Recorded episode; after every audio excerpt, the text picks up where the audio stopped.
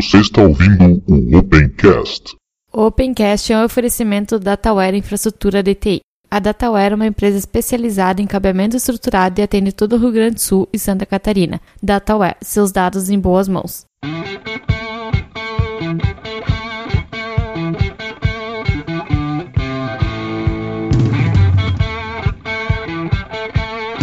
Está começando mais um Opencast, o seu podcast sobre tecnologias livres. Hoje Ivan aqui diretamente da Molhada Erechim. Bom dia, boa tarde, boa noite. Aqui é Diego falando da também Molhada Porto Alegre. Espaço da comunidade. E no espaço da comunidade deste episódio, começamos lembrando vocês que nós temos o nosso projeto no padrim.com.br barra tecnologia aberta, onde vocês podem colaborar com a gente aí para a gente poder melhorar os serviços tanto de hospedagem ou até mesmo o serviço de gravação, e divulgação do canal. Lá você vai poder ver algumas recompensas que vocês terão e também ver quais são as nossas metas para vocês saibam o que, que a gente vai fazer, na verdade, com o dinheiro que é doado por lá. Nós temos também no PagSeguro e PayPal, onde vocês podem fazer doações esporádicas ou também contínuas, né, como seria no Padrim, mas recomendo que façam isso pelo Padrim, porque todo mundo que colabora no Padrim vai concorrer a alguns sorteios também de alguns brindes do site. Não esqueça de se inscrever no nosso canal no YouTube. Para você que quer acompanhar a gente, ou melhor, conversar diretamente com a gente, tem o canal do Hackencast lá no Telegram. Né, tá aberto para todo mundo, na verdade tá, tem um monte de, de podcasts lá, né? Até o pessoal já brinca que ela é a capital dos podcasts no Brasil, pelo menos os referentes a software livre, principalmente. Vocês lembram do Wikilab que nós tínhamos promovido aqui? Não só nós, vários outros sites e outros meios já fizeram divulgação para o Wikilab. Bom, ele foi então viabilizado, já ultrapassou a meta dele, já está lá em 100, acima de 100% do que eles precisavam. Muito obrigado a vocês que colaboraram com esse projeto, principalmente os que ficaram sabendo do projeto por aqui. E sempre que a gente tiver projetos desse tipo, quem quiser divulgar, é só entrar em contato com a gente aí que a gente vai fazer uma força aí para poder divulgar o projeto e que ele saia do papel. Bom, gente, vamos aos comentários então. Nós tivemos alguns comentários lá no site. O primeiro é do Giovanni Nunes, né? Que veio lá do Retrocomputaria, que a gente sabia que iam acabar nos ajudando aqui. Então o Giovanni disse: o BIOS foi desenvolvido para ser usado nos B-Box, um computador com dois processadores PowerPC e ambos projetos da B Inc., empresa fundada pelo ex-executivo da Apple, Jean-Luc Gasset, tudo no começo da segunda metade de 1990. Já no final da década de 95, a versão 5 ou BIOS R5 foi portado para a arquitetura x86, mas acabou obscurecido pelo aumento do uso do Linux. Quanto à contemporaneidade com o Commodore Amiga, bem, o Commodore pediu falência em abril de 94. Portanto, eles oficialmente não coexistiram. Porém, foi especulada por parte da Amiga Inc. em 98, na época dona das patentes, em substituir o Amiga OS pelo BIOS em um provável novo computador Amiga. Aí o MP3 é da década de 80, mas saibam que a ideia de armazenar áudio em formato digital, o PCM ou Wave, para quem é Microsoft, Microsofótico, é de 1920, mas nessa época seria necessário construir um prédio para armazenar o áudio digitalizado. Como eu disse nos comentários, né, Giovanni, eu sabia que vocês iriam completar aí o nosso conteúdo, né? Então, muito obrigado pela participação. Depois nós vem o Ricardo Pinheiro também complementando esse comentário, disse: Complementando um detalhe a respeito do Raico OS, o principal desenvolvedor é um chapa meu, o Bruno G. Albuquerque, o BGA. Ele era membro do grupo de usuários BIOS Brasil, isso lá no início dos anos 2000. Hoje ele é programador no Google, mora em Belo Horizonte e eu entrevistei-o junto com o Gustavo Guanabara em 2010 para o Guanacast. O BGA nos contou com que o Google cede a ele 20% do tempo dele no trabalho para desenvolver um projeto pessoal, no caso é o RaicoS. E o Giovanni não falou do BGA por timidez, ou por esquecimento mesmo, velhice é um problema. Bom, Ricardo, temos que entrar em contato aí então com o Bruno Albuquerque para ele vir falar sobre o Raico aqui pra, com a gente no Opencast, né? Tá feito o convite, vou tentar entrar em contato aí por e-mail também. E o nosso colaborador aí, que às vezes participa também do Opencast, embora tenha um tempinho que ele não participa gravando, mas está sempre ajudando nas pautas, Isaac Mello. O Everton, ele disse o seguinte, né, sobre o sistema operacional OSS1, pelo que li na documentação, ele não funciona como um veículo, mas utiliza subsistemas independentes, com exceção dos sistemas de energia, é claro que achei que tem cara de SO foram os subsistemas. O EPS usa apenas um microcontrolador o IAC, o secundário payload usa Linux embarcado, Dart 4460 e uma build customizada do OpenWRT. O OBC, microcontrolador que opera com IAC. Ele tem a fonte ali, depois a gente bota os links. Ele também falou sobre aqui quanto ao sistema operacional dos carros da Tesla. Ele não achou nada no site oficial, mas achou em alguns externos que garante que é um Ubuntu customizado. É, uma pessoa perguntou por que, que não rodava algum SO compatível com Windows nos carros da Tesla. E tem também aqui o link né, disso daí. E nesse site não oficial tem detalhes avançados de hardware e software. Um carro Tesla tem a capacidade de processamento de um Nintendo Switch, se vermos se vermos as referências. Isso aí então tem ali a documentação, tem os links para vocês verem depois. Depois ele fez o comentário sobre o suporte USB que a gente comentou, só que daí eu acho que ele confundiu um pouco ali, porque a gente estava falando do USB tipo C, não do USB simplesmente. Então, sim, o USB já tem suporte há muito mais tempo, mas o tipo C é bem mais recente, né? Tão antigo assim. Bom, gente, esses foram os comentários, os lembretes, então. Nesse episódio que vocês vão ouvir aí, a gente teve alguns probleminhas de lag, né? Tá bem atrasado. Aí ficava complicado, eu e o Diego ali acabava se, que nós nos atravessamos um na fala do outro várias vezes, mas na edição eu tô tentando fazer o possível para que vocês percebam o mínimo disso durante todo o episódio aí. Certo, pessoal? Fiquem aí com o episódio. Depois de bastante tempo parado de novo, né? Voltamos a gravar, vamos falar mais um episódio de notícias, já explicando para todo mundo aí a gente parou de gravar por culpa minha. Novamente, eu trabalho fazendo eu viajar bastante. E como tem bastante viagem, eu acabo não conseguindo gravar. E do hotel eu, dos hotéis que eu fico, infelizmente é ruim pra caramba a internet, não tem como gravar. E também levar equipamento, microfone, acaba ficando fora de mão. Mas eu prometo que vou tentar repor esses episódios que ficaram pra fora aí. Quem sabe a gente faz mais episódios algumas semanas se a gente conseguir reunir o pessoal aí. Daí a gente volta a falar. Bom, Diego, o que, que nós temos para começar de notícias aí que a gente não comentou? Teria pois é. bastante é. coisa, a gente nem vai falar sobre o WannaCry porque ficou já ultrapassado, né? É, e o WannaCry ele não tem tanto tanta coisa assim a ver. Tem a ver que quem usa Linux não pegou, né? Existe a possibilidade técnica de alguém usando o Wine em determinadas circunstâncias, uh, acessando a internet através do Wine, e conseguir pegar. Mas é bem difícil. Bom, a primeira notícia que nós temos aí, vamos falar do Devuan, Jesse. Eu acho que é Devuan, isso. Stable. Exatamente. O Jesse já dá letra do que, que, o que, que tem a ver, né? Isso. É, uma, é um fork do Debian sem o systemd e com e o que, que tem no lugar do systemd ele vem com o init. Em resumo, é isso. É, na verdade é o que tinha no Easy, né? O Easy era com, com init, né? Sim. Se não me falha a memória. Então, basicamente é isso, então. Um fork do Debian com init no lugar do systemd. É a primeira versão estável deles. E eles portaram vários... Eles têm que portar todos os scripts que o pessoal já migrou para systemd. Eles têm que migrar para init de novo, né? Eu não sei se tem alguma camada de é, compatibilidade entre init e systemd. Não sei, não parei para ler. Eu não consegui ler toda essa matéria aqui, mas o que me preocupa uh, numa distribuição dessa, ok, o projeto é interessante, eu, com certeza tem, tem muita gente interessada uh, em ter o Init disponível, né? Uh, mas que, que empresa que está dando suporte para o Trace? Ah, mas falar nisso do Debian também não tem uma empresa mesmo, né? Comunidade que. É, Debian é uma comunidade. Mas ele é, é uma comunidade bem, bem estruturada, digamos assim. Não tem, tem suas brigas também, né?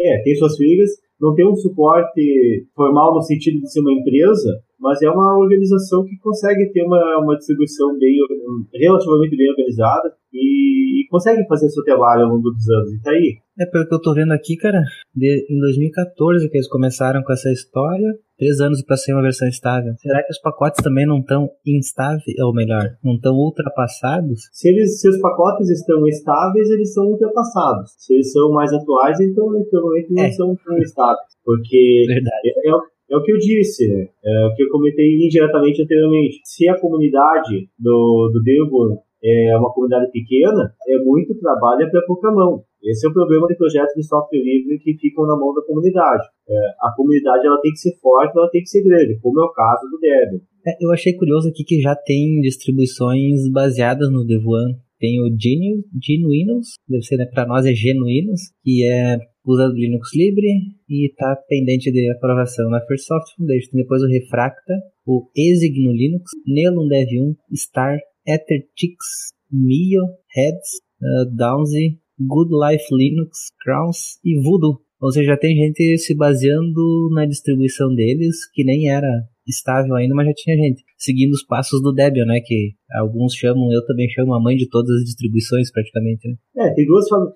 Não, é, não existe apenas duas famílias de distribuições do Linux, mas tem duas grandes famílias, que é o Debian e o Red Hat. É, tu fala, né, que existe as duas e o pessoal da, do Slackware fica brabo, né? Não, não, não. Uh, tipo, as principais e que tem hoje, em 2017, tem a, maior utilização. O Slackware ele foi muito bom Uh, ele teve seu tempo, ele foi muito bom, mas digamos assim que ele, ele parou no tempo em, em alguns aspectos e não conseguiu manter eh, o público cativo dele. O público cativo dele foi migrando para outras distribuições. Bom, cara, eu sinceramente eu acho que como eu não uso Debian, para mim não vai fazer diferença por enquanto. E também eu não me atrapalhei com o SystemD, eu até já escrevi a inicialização de alguns outros programas no SystemD. Não vi também toda essa dificuldade para todo esse blá blá blá aí de, da mudança. Tá lógico, sério que eu fiz a é. inicialização simples, nada de excepcional, né? Mas o que eu fiz, cara, não Na verdade, eu nunca tinha escrito uma inicialização, eu acho, pro Unity. Mas para se estender foi tranquilo. Sim. É, o pessoal. É, é aquela coisa, é uma, é, um, é uma tecnologia que está na base do sistema. Não é o coração do sistema, porque o coração do sistema é o kernel. Mas fora o kernel é uma das coisas bem, uma das coisas mais importantes do sistema Linux, uh, de qualquer, uh, qualquer sistema Linux, seja o uh, Unix-like, seja o Linux, ou seja o BSD, seja outros sistemas. É um sistema de gerenciamento de serviços, né? E outras coisas ali. Mas no caso do, do Linux, a mudança do init pro, pro systemd teve alguma bastante alteração. Uma, foi uma mudança não foi muito pequena, foi uma mudança não muito discreta. Então tem a questão de como de como gerenciar os serviços que altera um pouquinho. Tem a questão dos logs, que foi uma coisa que mudou bastante. Eu acho que a maior parte da chiadeira está em cima disso. É, e outras coisas aí que agora não estou lembrando de cabeça. Eu acredito que, que, vem, que tudo bem o, o, sistema dele, ele é, ele é mais interessante. Tem a questão da rede também, que mudou a forma de nomear as placas de rede e os comandos de rede. Então, acho que isso é mais até do que questão de serviços. Ah, para o pessoal entender, às vezes que a gente demora um para responder o outro, que a gente está com um lag desgraçado aqui que a gente não conseguiu resolver também não tem um motivo aparente pro nosso lag, mas dá uns 2, 3 segundos entre o que um fala e o outro ouve, né? É que eu sou, correspondente, eu sou um correspondente de guerra. pois é. Bom, tipo, eu não sei, tá? Será que tu... Não, primeiro, tu acha que tem algum futuro essa Devian? Eu não sei. Devuan, não. Devuan. Se bobear, se pronuncia Devian também. Uh, depende da comunidade, eu acho. A questão de ter o init, ela é interessante. É, tem um público, existe um, um um público que, que com certeza dá muita importância, importância para o fato de ter o, o gerenciador, o init. Então, é natural até, é, isso até ajuda a explicar um pouco de ter tanto forte dessa distribuição. Mas é, é é importante que tenha ou uma comunidade forte por trás, ou uma empresa por trás, ou um ou outro, ou até, até mesmo ambos. Mas se não tiver, se a comunidade não é muito grande, é difícil de ir para frente. É que eu acho que a mudança é tão pequena entre o Debian e eles, é tipo, é tão pouca coisa de diferente para justificar um fork. É, mas o fato, o, o de, ser, em vez de ser é, eu... sistema de é uma mudança grande. Não é tão pequeno assim. A, a, Sim, o usuário, a diferença no total do grande.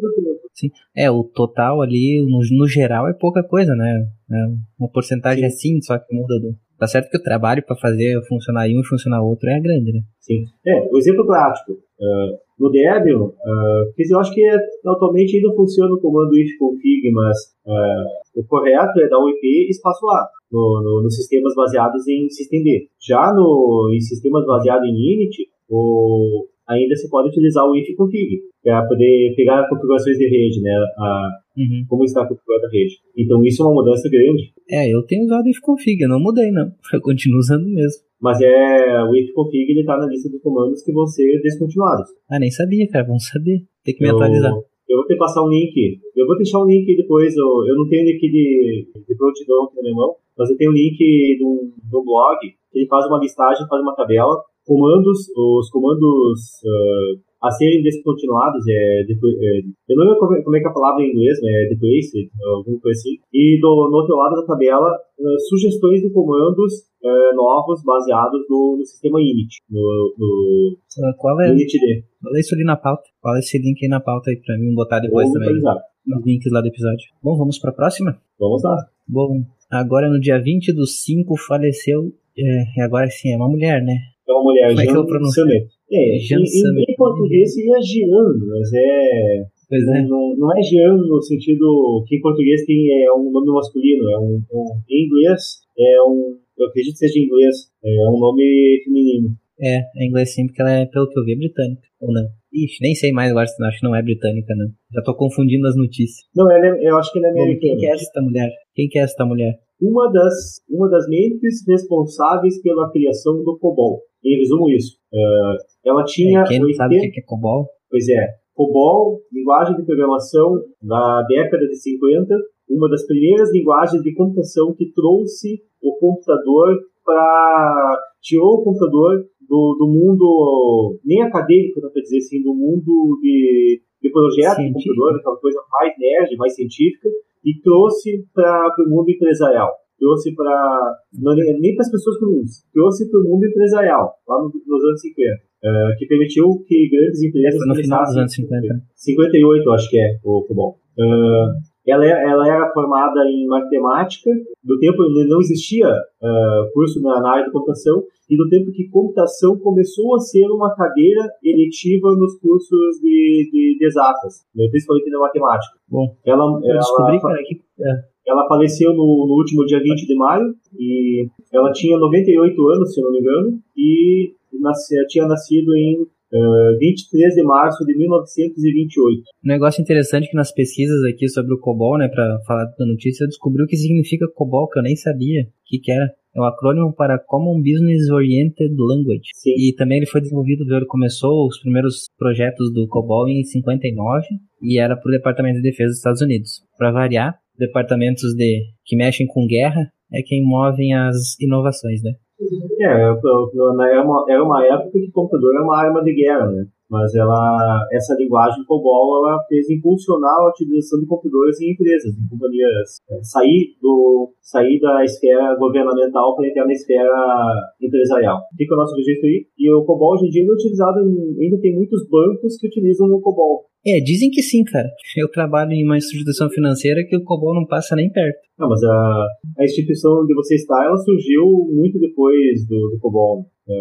Com certeza, bem depois. Eu, eu não diria que a nível do Brasil, talvez o Banco do Brasil tenha as instituições financeiras mais antigas, assim, começaram a ter informatização na, na década de 70. Uhum. Viu aqui, ó, o Anderson, o senhor perguntou se a internet também não, não nasceu movida pela guerra. Eu digo que tudo que é tecnologia ou é movido pela guerra ou é movido por putaria. Os dois, os dois que alavancam as tecnologias ou é putaria ou é guerra. Eu, eu tenho uma variação dessa, dessa, dessa lei da, da, da inovação, assim, que as coisas acontecem. Existem duas forças que movem o mundo: o, o poder do cagaço e o poder da preguiça.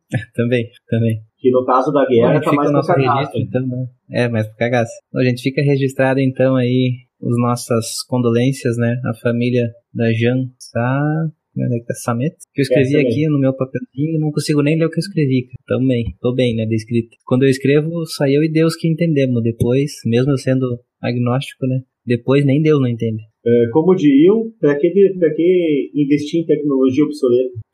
É.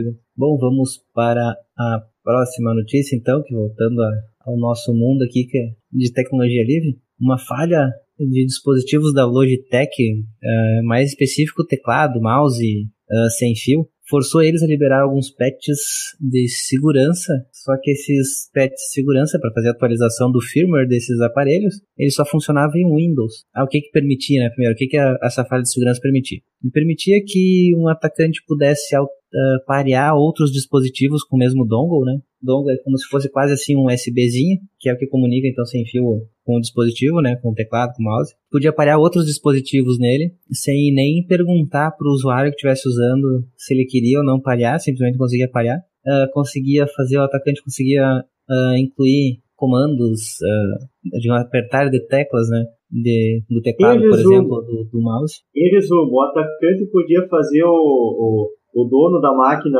atacada pensar que a máquina estava sendo possuída por algum espírito.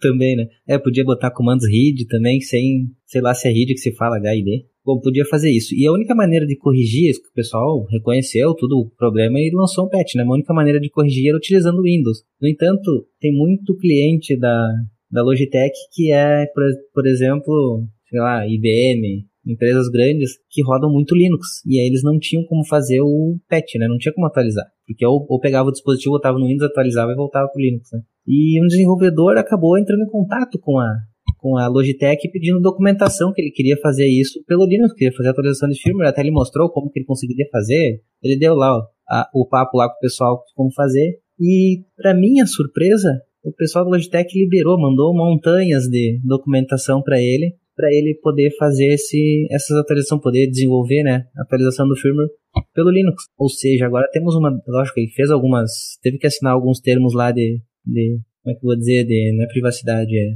confidencialidade, alguma coisa assim. Mas a Logitech, além de reconhecer o erro, ainda liberou para terceiros para poder desenvolver e a gente poder no Linux fazer a atualização. Mais um exemplo do poder do cagaço.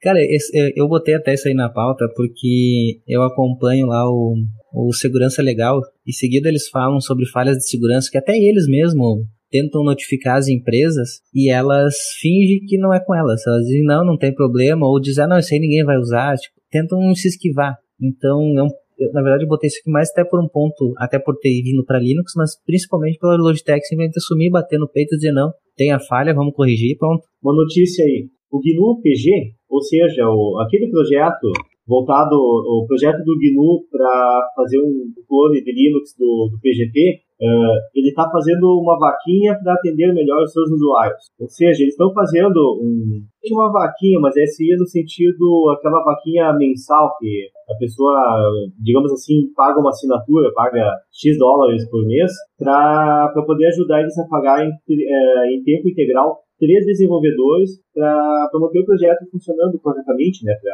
E aí no site eles têm eles têm alguns uh, o que eles pretendem fazer com esse dinheiro além de pagar três, esses três desenvolvedores para pro, os usuários, para quem está pagando, né? Eu não eu não parei para ler toda a matéria, mas acho que um dos mimos é um é um, um, um aparelho para ligar na, no USB para ajudar a fazer autenticação. Uh, eles, eles chamam de GNU-K. É tipo ele um é que nem fosse. Ele é um tokenzinho é, que seria a ideia seria para trabalhar com, com o GNU PG. Uhum. E, Eu tô vendo aqui. Eles dizem que, muita, que muita, é, muitas distribuições Linux de alguma forma utilizam o GNU PG, então eles estão pedindo ajuda das pessoas para poder manter o projeto funcionando de, uma forma mais adequada. Né? É o que eles precisam aqui, eles dizem que precisam de 50 mil euros por ano, né? É. Ah, sim, eu não falei o valor eles, eles eh, colocaram uma meta de 15 mil euros por mês. 15 mil euros, é, euros por mês é, primordialmente ajudariam a pagar os três desenvolvedores. E ao longo do ano, claro, é uma, uma quantia maior, mas é, a ideia seria que a pessoa doasse, o botão principal de doação ali é de 10, 10 euros por mês, mas tem o botão de 5 e o botão de 20 euros. E também tem como fazer um, um valor um valor diferente desses três aí, acredito que, é, devido à cotação do euro, também seja, seja possível fazer a doação, por exemplo, de um único euro uh, por mês. E aí as formas de pagamento seria cartão de crédito, PayPal, uh, Bitcoin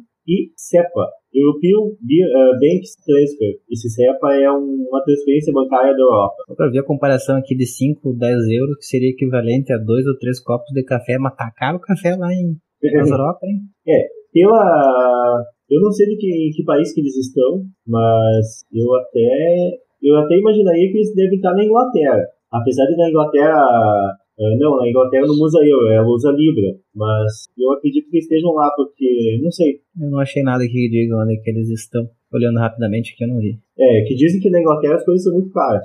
então, eu, eu, eu, pensei por causa disso. O Sebastião aqui disse que é interessante porque ele acredita que muitas empresas usam o GNU-PG, né? Sim. Podiam contribuir um pouco, né? Não só usar. Exato, é, principalmente as empresas, né, ajudarem a doar. Não, o usuário leigo ali já está utilizando, já, muitas vezes já está pagando a tecnologia, uma distribuição Linux que tenha algum tipo de assinatura, uh, e por baixo, a tecnologia que está por baixo dessa distribuição Linux está usando em algum momento o GNU-PG e o usuário nem, às vezes nem sabe disso. Uhum. E o usuário já está pagando de alguma forma para ter esse suporte. Então, sem interessante as companhias estarem ajudando isso, porque elas são as mais é, de, é, do projeto. É, o, eu acho que até o Banco do Brasil utiliza naqueles modos de segurança, eu acho que usam o GNU PG. Se não me engano, usa. Interessante. Pelo que eu vi na, na criação do script deles em Linux, eu acho que é GNU PG simples. Interessante. Posso estar enganado, tá? Mas tenho quase certeza. Enfim, é um projeto ali que ele é bem importante esse projeto e eles estão uh, precisando de dinheiro, ali, de, uma, de uma ajuda financeira para conseguir fazer o seu trabalho de uma forma mais adequada.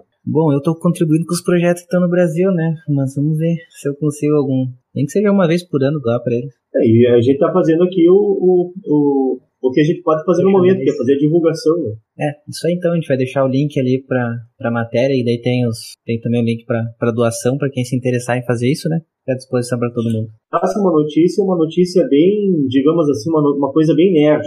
É, teve um sujeito, eu não sei o nome desse, dessa, dessa pessoa que aparentemente não tem muita vida social, é, que ela, é, por, ela resolveu de testar uma, fazer uma prova de conceito e verificar se seria possível escrever partes do kernel Linux em Rust, a linguagem, linguagem Rust que foi criada pela Mozilla. Uh, o cara ele conseguiu fazer algumas coisas, ele fez, ele implementou algumas partes do, do, do processo de Syscall, de chamada dos aplicativos ali, e ele conseguiu fazer funcionar aparentemente, fazendo essa migração de, algum, de alguns elementos ali. Ele tem o objetivo de criar um sistema operacional dele, mas ele queria a partir de alguma, uh, começar já com alguma coisa na mão, uh, a partir de outro projeto. Então, ele está começando a partir do, do kernel do Linux. E algumas informações dessa linguagem Rust, que eu, eu também eu não, eu não tinha parado para ver os detalhes dela, ela é uma linguagem compilada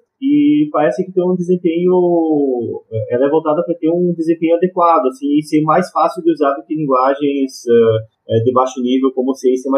Cara, o que eu mais achei legal foi a justificativa do porquê que ele estava fazendo isso, né? Não sei se tu leu. Ele diz que ele é um estudante, ele não trabalha, então não tá nem aí, ele faz o que ele bem entende. Não tem que ficar incomodando ele, não tem o chefe ficar cobrando pra ele, daí tá fazendo tal coisa, daí vai usar para quê? É porque ele é estudante mesmo, ele não tem tempo de sobra, ele quer fazer isso. Mas eu vou dizer, o conceito é tão, é tão bizarro, tão estranho o que ele está fazendo, que eventualmente pode dar certo. é, né? Porque a linguagem, ele, ele diz que a linguagem, é, não, não exatamente ele, mas eu estava procurando na Wikipedia sobre essa linguagem Rust, essa, o, o mote dessa linguagem é ela ser mais segura. Eu não sei o que eles querem dizer com isso, mas é, é a programação delas, no final das contas, ser menos suscetível a falhas. Então, pode ser que seja interessante eventualmente, mas é uma linguagem muito recente que uh, as primeiras releases dessa linguagem foram lançadas em 2010. Então eu não sei se é uma questão de esperar essa linguagem de programação amadurecer um pouco mais e verificar se não vai ser, se não é só um, uma moda essa linguagem, se ela realmente vai pegar e vai ter um, uma comunidade ou uma empresa, no caso a Canônico, a, a, a Fundação Canônico, uh, Canônico, que Canônico, que é a Mozilla, é, por trás para manter essa linguagem funcionando de forma adequada ao longo do tempo. O Ismandi comentou esse cara aí também não deve namorar. Mas é, o, um exemplo, um exemplo relativamente semelhante de algo nesse sentido aconteceu com o próprio Linux. Que o, o Linux ele se informou no, no quarto dele e ficou escrevendo. Ele queria fazer um fork do, do Minix e ficou informado no quarto dele para fazer um fork do Minix porque ele queria um, um Unix, é, um sistema Unix-like minimamente decente para ele rodar na máquina 386 dele. Será que estamos vendo o novo Linux nascer? Pois é, é por isso que eu disse, é uma ideia tão, é uma ideia tão estranha que é capaz de dar certo. Até ele disse, né, que ele pode gerar código estúpido sem ninguém e coisas estúpidas e sem uso, sem ninguém atrás dele dizendo que ele não pode. Pois é. Bom, vamos passar do a cara próxima... sem namorada. É, vamos sair do cara sem namorada, vamos para outro. Eu falei da Canonical, que e a próxima notícia tem a ver com a Canonical. E a Canonical tá, está trabalhando com, o, com a equipe do Gnome para melhorar o suporte a, a altas resoluções do, do desktop Linux. Uh, no caso, eles chamam de High DPI. Uh, seria aquelas telas, telas 4K, telas 5K, enfim, telas que têm uma altíssima resolução. Né? As telas que têm altíssima é, resolução, mas um, um, tamanho físico não tão grande assim, né? É, pelo que eu vi no, no Unity, isso já tinha suporte, né? Sim, no Unity, mas como o Unity tá... Isso, então eles estão tentando trazer, porque tem muita gente que, principalmente desenvolvedor que usa Linux, que trabalha com Mac, e aí tá com telas retina, e fica ridiculamente pequenos ícones, as fontes, é um parto para ajustar se tu usar Gnome Shell, por exemplo, né, que não tem esse suporte. Eu até tô acompanhando é. isso na lista de discussão, o pessoal mexe, fazendo isso no desenvolvimento mesmo, né. E é o projeto muita gente usa. Eu não tenho nada disso, no máximo eu chego no meu Full HD aqui nos, nos monitores e pronto. É que pensar na realidade a nível do Brasil, o desenvolvedor médio, assim, ele vai ter uma máquina que tem monitor Full HD, eventualmente a pessoa vai estar... É, é, se tiver Full HD. Mas digamos assim, ah, o, o cara vai ter monitor Full HD, pode até ser monitor analógico. Eu tenho um monitor que é Full HD, mas ele é analógico, ele ainda é VGA, a tecnologia dele de, de comunicação. Uhum. Uh, mas o cara pode até eventualmente trabalhar com, com mais, com diversos monitores. Uh, se for pensar lá fora, já não é tão caro assim a pessoa comprar um monitor 4K, uma tela de maior resolução, que é maior resolução, mas fisicamente ela não é tão grande assim. Então é equivale a botar. que são mais densos, né? Exato. Se é equivalente, sei lá, o cara pegar um monitor, um monitor 4K de, de 20, de umas, sei lá, umas 22, 23 polegadas, é equivalente a pegar quatro monitores de Full HD de 23 polegadas e botar um do lado do outro ali, fazer um, um mosaico e juntar isso numa, numa tela pequena só. Fica pequeno. Sim, sim. É o que o pessoal tem reclamado. Quem está fazendo a mudança já do Unity pro Gnome tem reclamado disso, né? Principalmente os desenvolvedores, né? Pois é. Bom, gente, vamos para a sessão Microsoft? Vamos, né? Essa. Pode faltar, acho, né? É, acho que essa já é quase de casa, já está praticamente uh, podendo abrir a geladeira sem pedir permissão. Temos que botar o bloco Microsoft todo episódio, já que nós temos o bloco de notícias, o Libera Geral e o Obituário, vamos botar o bloco Microsoft. Pois é. E tem duas. É uma pessoa duas... da Microsoft, né? Pra cá. Pois é. Uh, e tem duas notícias ali que ela, uma, de certa forma, contradiz a outra, né? Uma joga a, a, a letra e outra já, tipo assim, ah, não é bem assim. Uhum. É, exatamente. Uh, o que diz a primeira notícia é que o Ubuntu, Fedora e o SUSE poderão ser instalados no, no Windows. No Windows, loja, através, da, através da lojinha do Windows. É, é, um, é, um pouco, é um pouco, é um conceito um pouco mais avançado do que o teste que foi feito com o Intel OBS disponível no Windows 10. Ele é, hum, é, é na mesma filosofia, mas é como se fosse a máquina mais completinha, sem interface gráfica, mas é uma instalação um pouco mais, é, mais polida, assim, uma coisa mais, mais bem feita. E, enfim, Ubuntu, Fedora e SUSE estão disponíveis, ou estarão disponíveis em breve. Só que, e aí fazendo link para a segunda matéria, não é para não é para qualquer versão do Windows 10. Vai ser para as versões do Windows 10 mais é, mais avançadas, porque o, o Windows 10 S, que é para ser uma, eu não sei se é o S de Starter ou alguma coisa assim, ele é um Windows 10 bem capado que não vai ter suporte a esse tipo de coisa. Inclusive, uh, parece que o Google Chrome, o navegador Google Chrome, também vai estar fora da lojinha. Cara, eu instalei o Windows 10 aqui só para vocês terem ideia e fiz um vídeo ali para quem quiser assistir. Eu botei de propósito, eu sei que vai dar muito pano para manga esse, esse vídeo, que foi a visão de um usuário Linux há vários anos, parar e começar a usar o Windows 10 e ver o que que dá. E, bom, minha experiência tá lá no vídeo, vejam lá. Já tem gente revoltada comigo, mas a ideia era exatamente essa, depois chegou, eu vou fazer um outro vídeo nos comentários. Tá, tu chegou a usar o Bash do, o Bash do Linux dentro do Windows 10? Não, eu abri o PowerShell e achei uma porcaria. Lento pra caralho.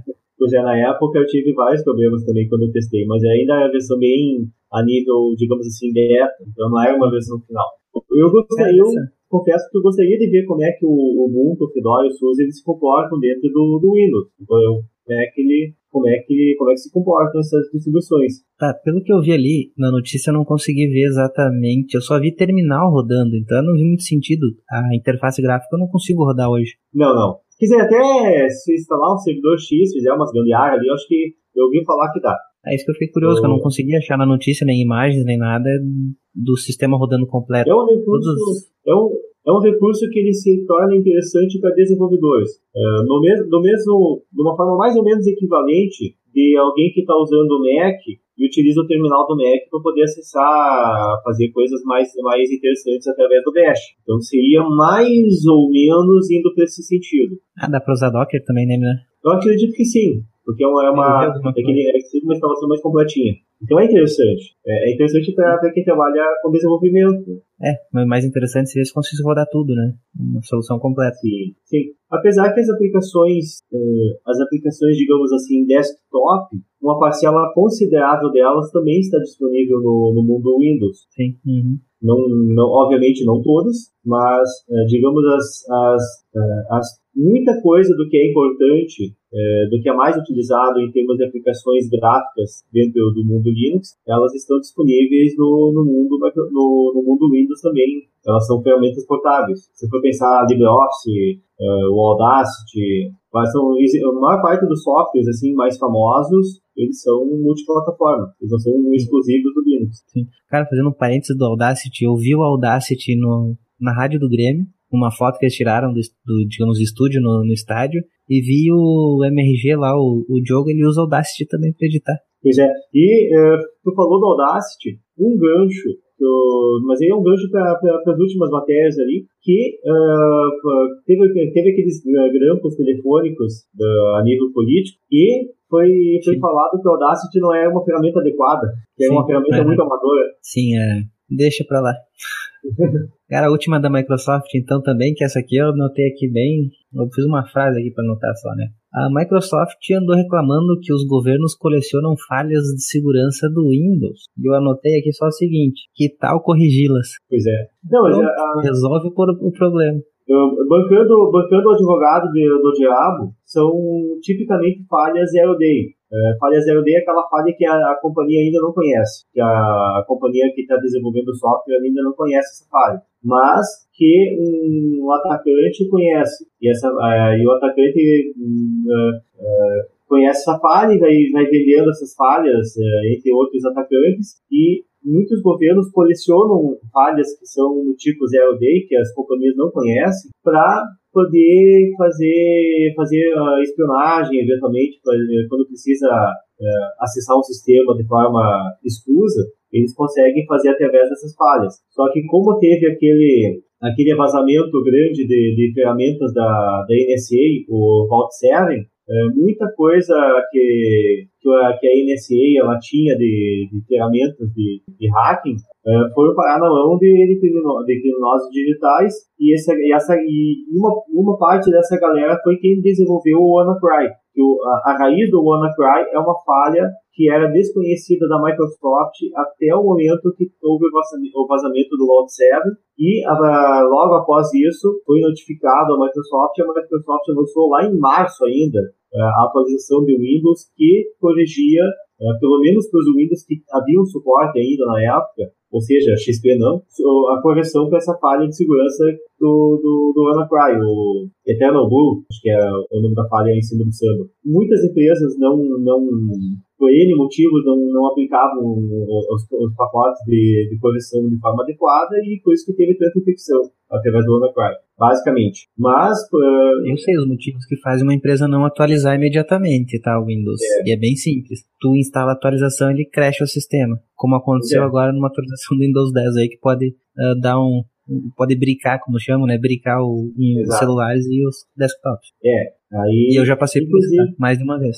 Inclusive, inclusive, se for pensar em servidor Windows, uh, existe o, uma tecnologia chamada WSUS, que permite que a atualização seja feita em máquinas cobaias, digamos assim, para testar para ver se não vai, não vai dar merda. Então, ou seja, se a empresa, a própria companhia. Eu, não, faço assim, eu testo antes. Sim, tem que ter, tem que ter um, as máquinas de vai dar merda antes para ver se, se vai dar certo. claro. No caso, eu tenho máquinas virtuais. Se der merda, eu só volto a imagem. O snapshot. Snapshot. É, pois é. Enfim, uh, a ideia, uh, o fato de ser em falha zero day uh, pode atacar qualquer companhia. Se, poderia ser, por exemplo, a Canonical. Poderia ser a, a, a Red Hat. Então deixa. Está sofrendo com questão de, de zero day. Então outra dica para eles. E outra dica para eles. Libera o código. Pois é. Aí a... Aí, a, aí o zero day resolve mais rápido.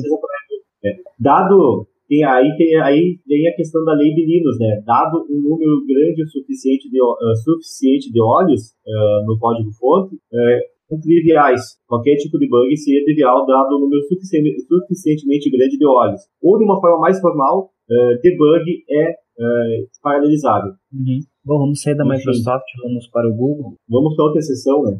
Mas só duas notícias dessa vez. É, sessão Google. Se bem que a Google não é tanto, né, cara? A Microsoft é. é mais. As primeiras imagens do novo sistema operacional do Google, eu chamo de fúcsia, né? Foi. Não é vazados, mas foram divulgados, né, pelo. Como é que é o nome dos caras aqui? Ars Técnica. Eles pegaram, eles conseguiram, inclusive eles rodaram porque tem um esquema aqui de código que rodaria no Android e no iOS, e que a interface gráfica então desse, desse Fuchsia aqui foi desenvolvida nessa linguagem para facilitar, e foi assim que eles conseguiram compilar e rodar, né? Sim.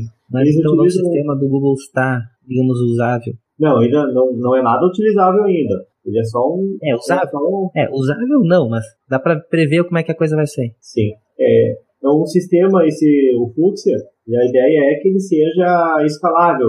Fazer, dar desde a tela pequena a tela grande, a princípio, trabalhar com quantidades, desde pouca memória RAM até uma quantidade de quantidades absurdas de, de memória RAM. E eles utilizaram uma ferramenta de desenvolvimento chamada Flutter para conseguir pegar o, o- não sei se é o código fonte do, do e conseguir, de, de- de- abre aspas, compilar ele para Android. Então eles conseguiram, de alguma de uma forma meio gambiarrística, rodar o Fuchsia em cima do Android, ou pelo menos a, interface gráfica dele, ou o que se tem até o momento de interface gráfica.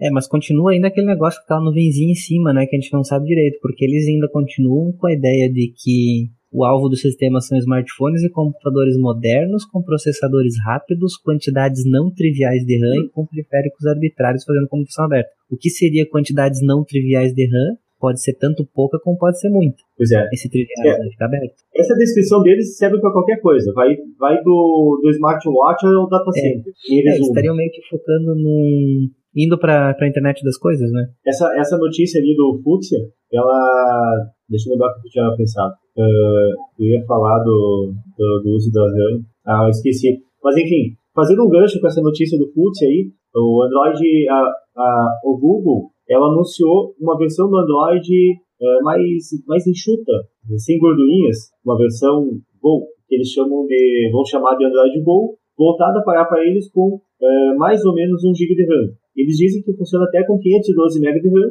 E como é que eles fazem o Android rodar em celulares eh, tão tão simples, sem ficar, sem ficar, sem faltar rapidamente memória RAM? Eles reescreveram os aplicativos principais deles para consumir menos memória. Então eles têm uma versão mais mais leve do YouTube, eles têm versão mais leve eh, dos principais aplicativos deles, provavelmente do Maps também. Eh, inclusive o YouTube Go, ele vai permitir fazer o download dos vídeos no celular, eh, que a pessoa faça o download enquanto está no Wi-Fi e quando não estiver no Wi-Fi, possa assistir seus vídeos. Então, é muito interessante para o mercado brasileiro isso. E, inclusive, eles estão focando em mercados emergentes, em, mercados onde a internet não é de boa qualidade, como aqui no Brasil, é, principalmente essa questão do YouTube ali e, e, e- e sistemas para economizar o consumo de internet do, do celular. Cara, eu já sou de uma opinião contrária, cara. Eu acho que esse é um baita tiro no pé deles. Porque o usuário que comprar um celular, por exemplo, que esteja rodando o Android Go,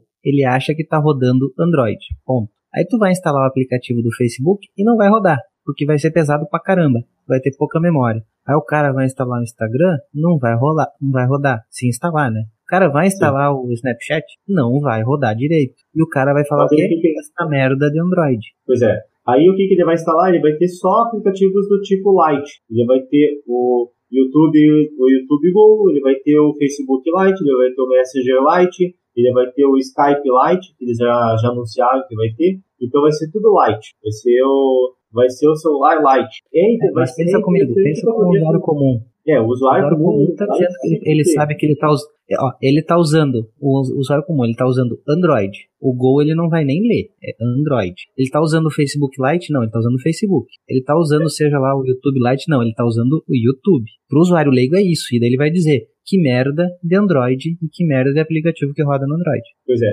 A esperança pro, pro Google é que esses aparelhos eles tragam uma experiência de usuário melhor do que os aparelhos baratos que, te- que existem hoje. Essa é a esperança. Se eles não conseguirem fazer isso, vai ser um tiro no pé da marca Android. Ah, eu lembrei. Eu acho que já é um tiro no pé. E eu lembrei o que, que eu ia comentar a respeito do Fuchsia, é que pode ser que o Google esteja pensando em uma era. eu- é feia essa expressão, é uma expressão feia, mas a, a era pós-PC.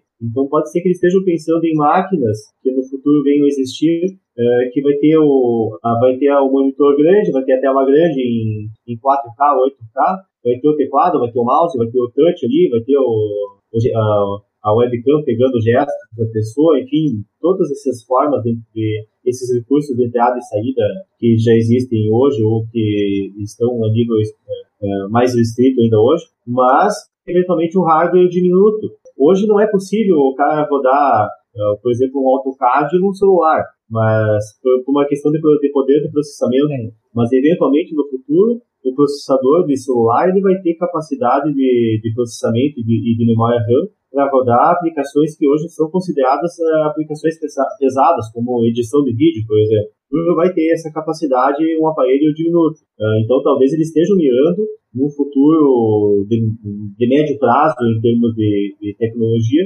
uh, o computador pessoal, da forma que a gente conhece, é uma coisa muito de nicho. Ele vai ser praticamente workstations, digamos assim. E, o, e a pessoa que precisa ter uma estação de trabalho que tenha uma tela grande, eh, digamos assim, que tenha uma aparência de computador pessoal, mas que na prática não tem aquele, aquele processador que consome bastante energia elétrica e não tem e não tem a, e eventualmente a pessoa pode ter só um monitor ali, um, algum tipo de, de pendrive ali que conecta e nesse pendrive tem o processador e a memória, tudo ali o computador. É, mas que uh, a pessoa só chega ali no terminal para utilizar aquela máquina. E eu acredito que eventualmente seja possa ser esse um futuro. É, vamos aguardar então, ver o que acontece com esse sistema. Vamos para as as notícias quentes. Vamos para a próxima notícia então. Agora falar sobre política.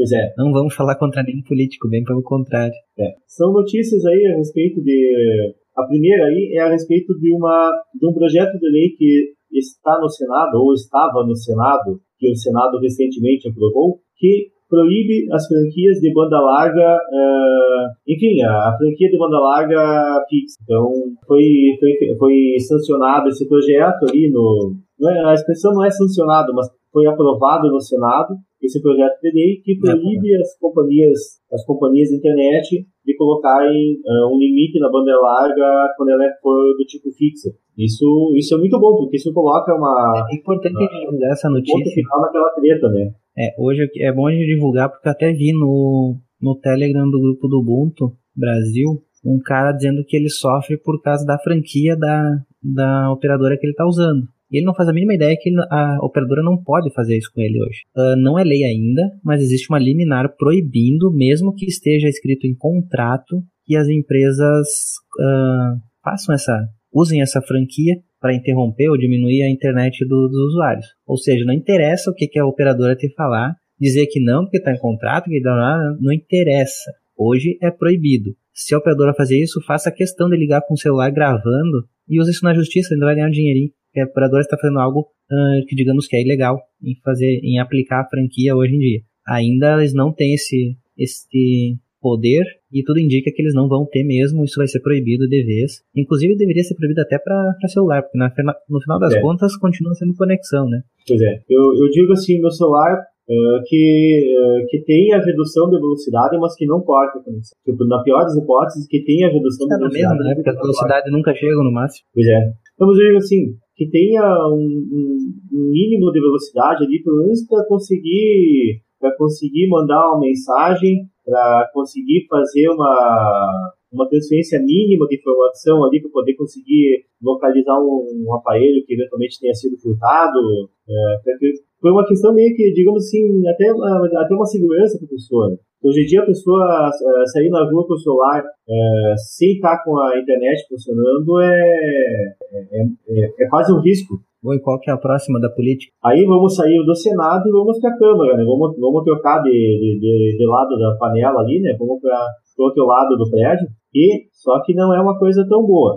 O Senado é uma, é uma coisa interessante, é da questão da banda larga fixa. Já a Câmara, ela está é, desintegrando um, desenvolveu um projeto de lei para criar uma comissão para analisar pagamentos em Bitcoin aqui no Brasil. Ou seja, que é e, e, e dado o contexto da, dos ataques do WannaCry. Então, logo após o, os ataque, o ataque do WannaCry, essa uma comissão na Câmara desativou o projeto de lei para de alguma forma regulamentar o Bitcoin. E esse regulamentar, dado o contexto atual, provavelmente não vai ser no bom sentido. Cara, eu pergunto o seguinte, mas dá para controlar o Bitcoin? Essa regulamentação é possível esse controle que eles querem fazer? Ou porque eu conheço de Bitcoin, Sim, eu acho que não é possível. que a pessoa é, a pessoa em algum momento tiver que resgatar esse Bitcoin ou fazer o câmbio dele para uma outra moeda, por exemplo, uma, uma, fazer um câmbio Bitcoin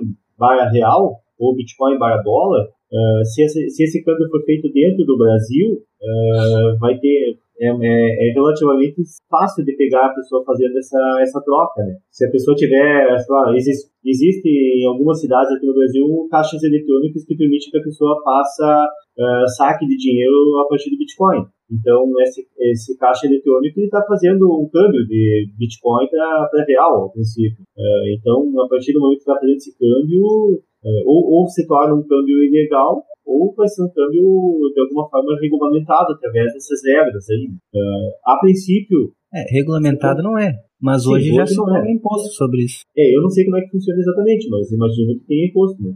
Já, a ideia já cobra. É... Perguntar para perguntar para contadores, vão dizer que cobra. Pois é. A ideia é regulamentar a questão de cobrar imposto em cima disso, e possivelmente cobrar mais imposto, e restringir o uso. A ideia seria tornar. Uh, tem muito o medo de que o Bitcoin é anônimo. Só que o Bitcoin não é exatamente uma moeda anônima, uma, uma criptomoeda anônima. Ela é uma moeda baseada em nickname, digamos assim.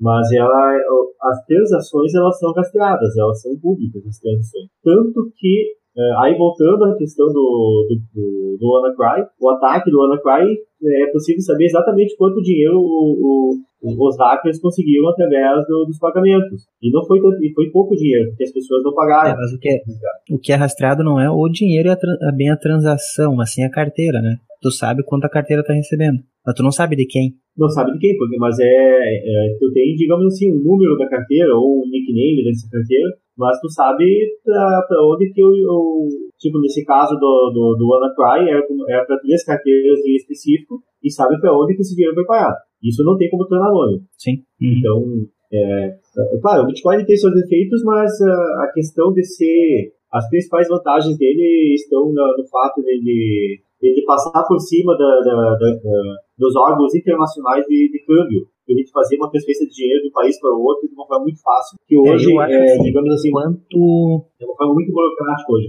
Eu acho que é o seguinte, enquanto o Bitcoin não sai para moeda real, ou seja, não há essa, esse câmbio, eu acho que é impossível tu fazer regulamentação dele hoje. Ah, lógico, agora não, quando sim, quando tu faz a transferência... Não tem como bloquear.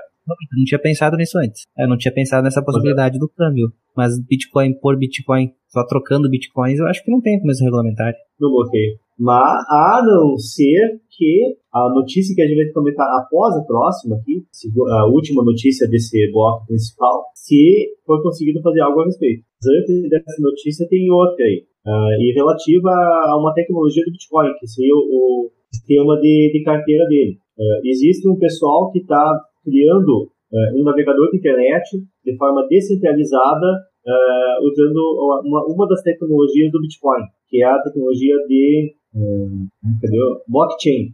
É sistema, a tecnologia de blockchain, que é, é, o, é, é, é quase que o coração do Bitcoin que permite armazenar, é um banco de dados descentralizado. Então, eu entendo que, a grosso modo, esse navegador de internet, ele faria, ele criaria uma, a, a ideia é ter uma rede de, de acesso que o sistema de DNS, digamos assim, ele seja totalmente descentralizado. A rede física, a, a, as fibras óticas, uh, elas são ainda das companhias atuais. Isso não é difícil de, de, de criar uma segunda rede por cima disso. Uh, mas a, a rede lógica em cima, a questão do DNS, do DNS, ela seria totalmente descentralizada, uh, segundo a ideia desse projeto aí. Hoje, coisa que hoje não é totalmente o contrário. O DNS é uma coisa totalmente centralizada. Quer dizer, são, existem 13 servidores básicos, mas eles uh, todo o sistema de DNS do mundo está pendurado nesses 13 servidores. Então, tornaria menos,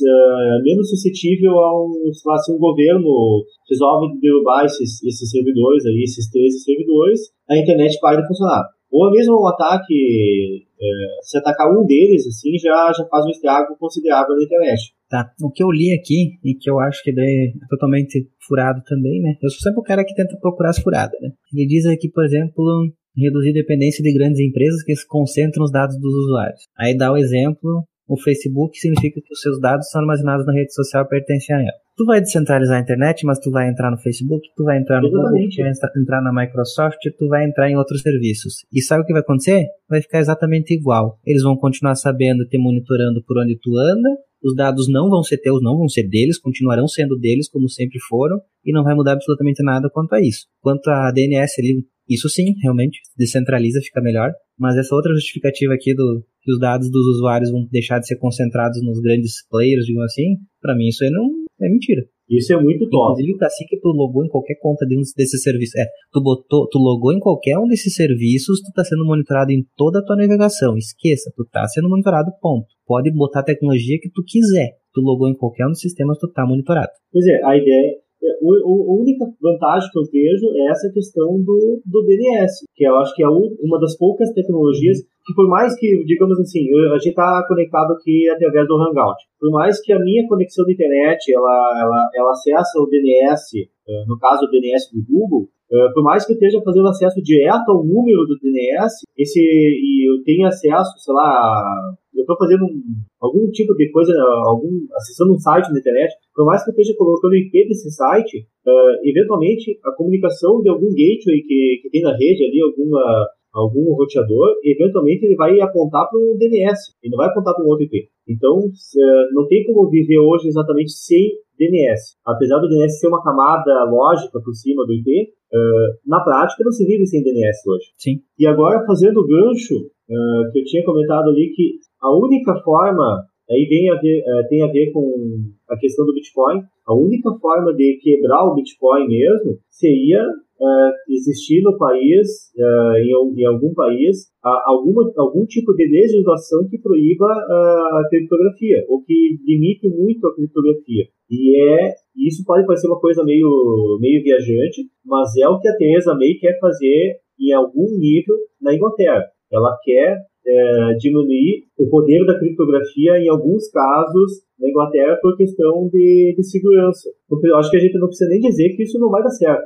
As pessoas vão simplesmente se negar. E os bancos não vão abrir a criptografia, tornar mais fraca a criptografia para que todo mundo acesse as, as, contas bancárias. É, totalmente fora. A ideia dela é totalmente, totalmente fora né, da, da casinha. É para defender, para não, assim, para tirar a criptografia do criminoso, do terrorista, tira-se de todo mundo. Essa é a ideia, né? Vamos dizer assim, ó, os alarmes estão ajudando os terroristas, vão tirar alarme de todas as casas. Pois é.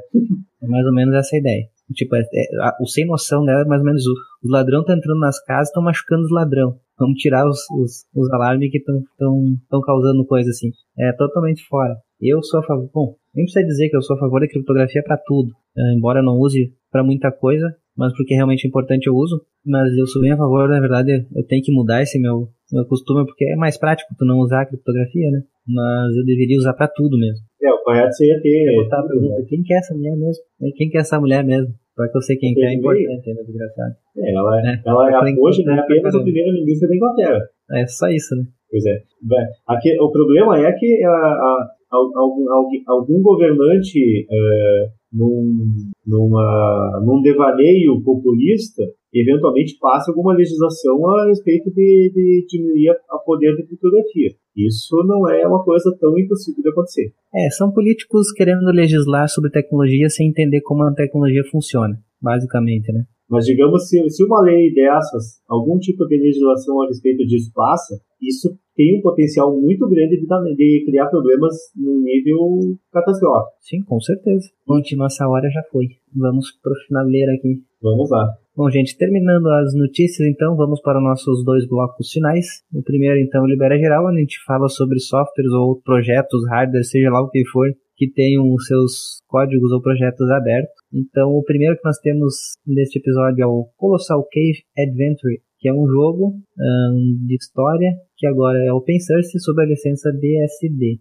Esse jogo foi o, é, simplesmente não é qualquer jogo. Esse o Colossal Cave Adventure ele foi o primeiro, o primeiro game do estilo Adventure da história. Ele foi feito do tempo que os computadores eram movidos a carvão. É, ele é só texto, né? Obviamente, só modo texto. Não é gráficozinho. Esse jogo, esse é, Colossal Cave Adventure, ele é de um tempo que não existia interface gráfica. Tu chegou a jogar esse jogo aqui ou não? Uh, não. Ele foi criado em 1976, eu acho que é. Quando tu disse foi?